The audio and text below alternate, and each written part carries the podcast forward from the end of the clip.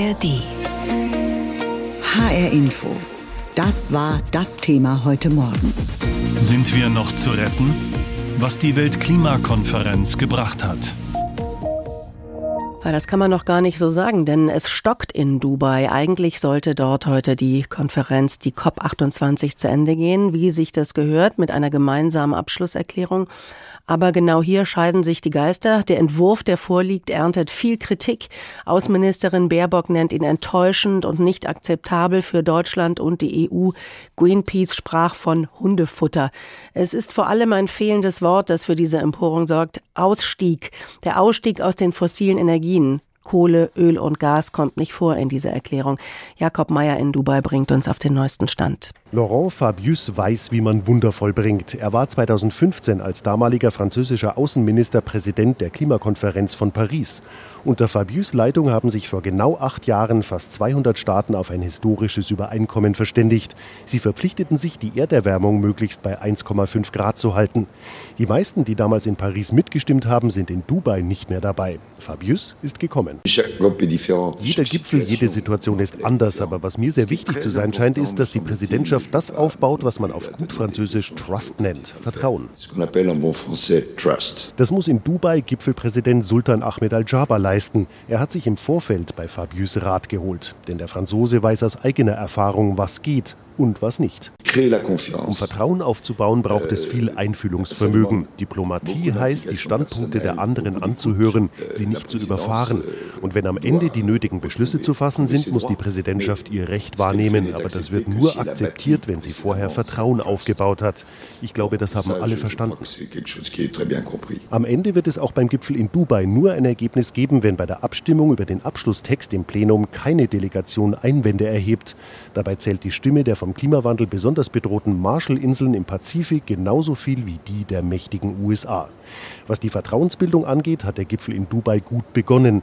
Die Staaten haben zum Auftakt vor knapp zwei Wochen einen Geldtopf für klimabedingte Schäden und Verluste in Entwicklungsländern zum Laufen gebracht. Damit wurde gleich zu Beginn ein jahrelanger Streit zwischen Industriestaaten und ärmeren Ländern abgeräumt. Die Hoffnung war, dadurch schneller zu Einigungen in den anderen umstrittenen Fragen zu kommen.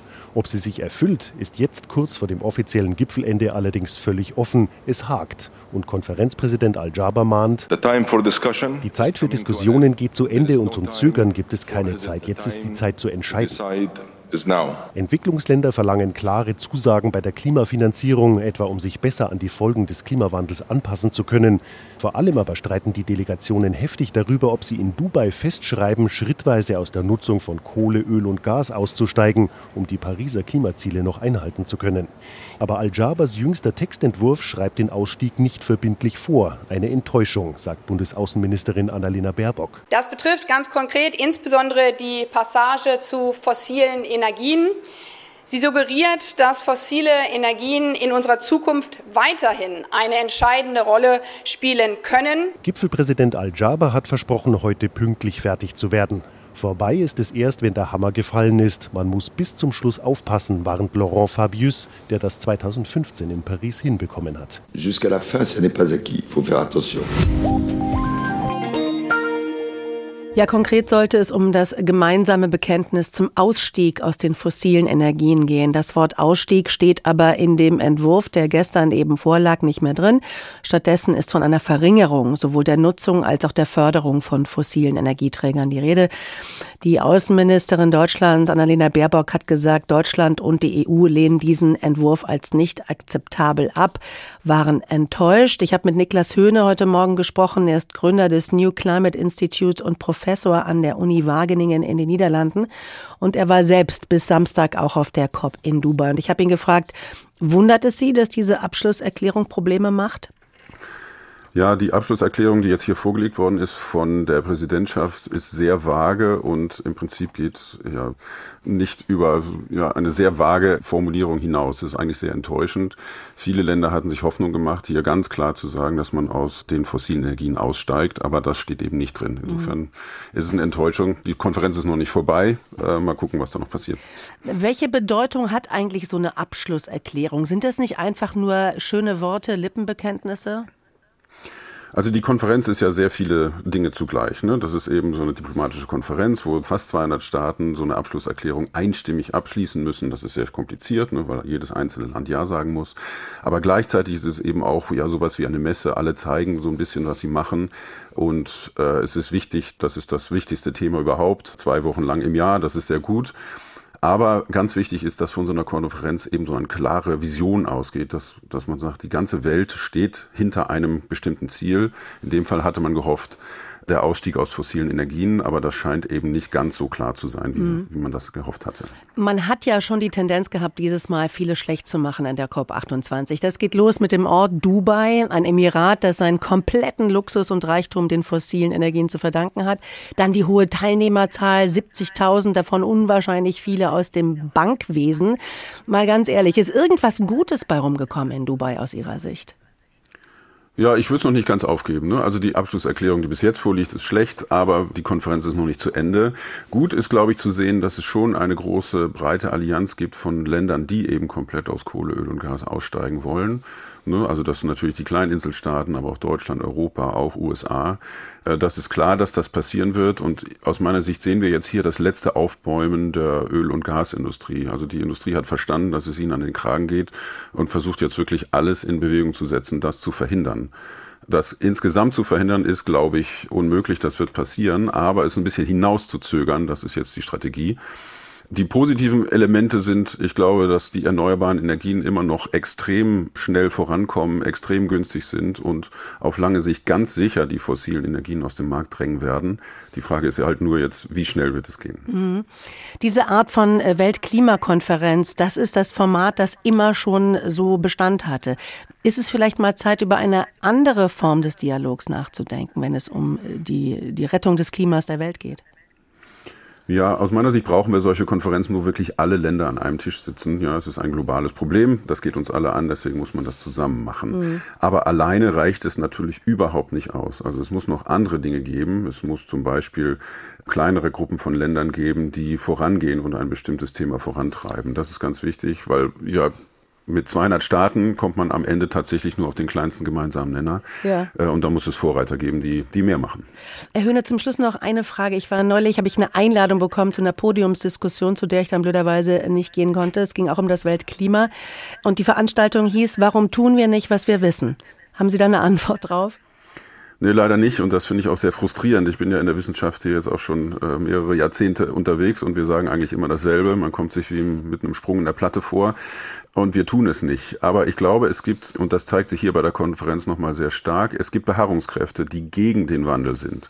Und äh, wenn man das richtig macht, den Klimaschutz und die Energiewende, dann haben wir hinterher eine bessere Welt als vorher. Ja, also wir verbrauchen weniger Energie, sind effizienter, ähm, wir kommen von A nach B, ohne selber fahren zu müssen, weil der öffentliche Nahverkehr da ist und günstig.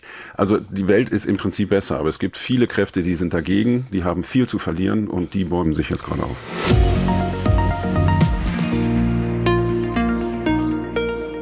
In Dubai ist der Tag schon drei Stunden älter als bei uns, was heißt, es gibt noch weniger Zeit, die COP28 mit einem gemeinsamen Abschlusspapier zu beenden.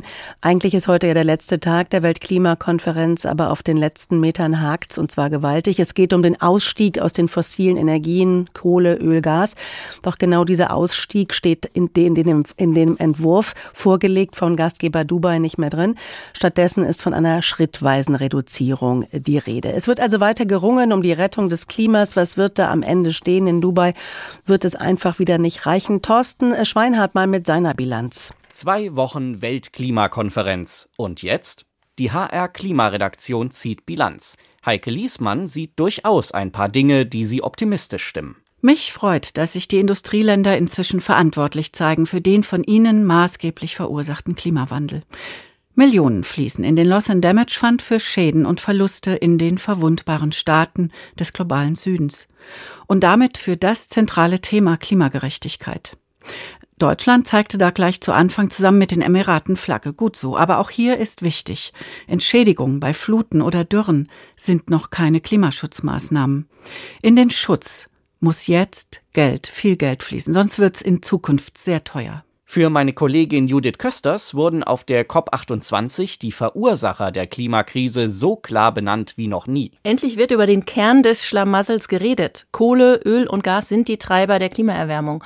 Und nur wenn alle Länder aufhören, fossile Brennstoffe zu fördern und zu verbrennen, dann kann die Weltgemeinschaft die weitere Erwärmung stoppen. Die Ölländer versuchen zwar weiter, sich um diese Wahrheit zu drücken, aber immer weniger Staaten machen mit. Das stimmt mich prinzipiell schon hoffnungsvoll. Was machen wir mit CO2, das beim Verbrennen fossiler Energieträger anfällt? Damit hat sich besonders Reinhard Spiegelhauer befasst.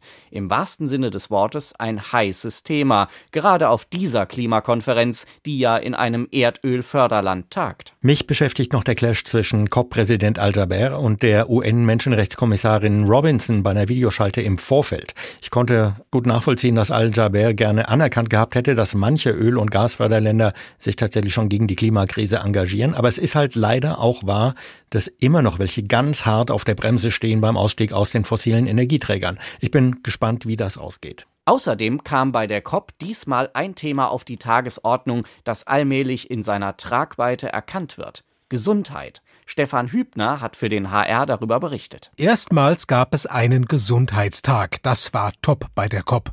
Denn die Medizin bekundet, gesunde Menschen können nur auf einer gesunden Erde leben. Doch die Erde macht der Klimawandel krank. Umso bedauerlicher, dass es offenbar so schwer ist, ihr Leid zu lindern. Ja, und dann bin da noch ich, Thorsten Schweinhardt. Bei mir ist vor allem ein Wort hängen geblieben. Inklusion. Die COP28 hatte den Anspruch, die inklusivste Klimakonferenz jemals zu werden. Länder, die die Erderwärmung besonders hart trifft, indigene Völker und andere globale Minderheiten sollten deutlich stärker einbezogen werden. Ich sage mal so, in der Praxis ist da noch ganz schön Luft nach oben. Aber der Anspruch ist schon mal extrem wichtig. Der Klimawandel nimmt keine Rücksicht auf Grenzen, also dürfen wir auch bei seiner Bekämpfung niemanden ausgrenzen.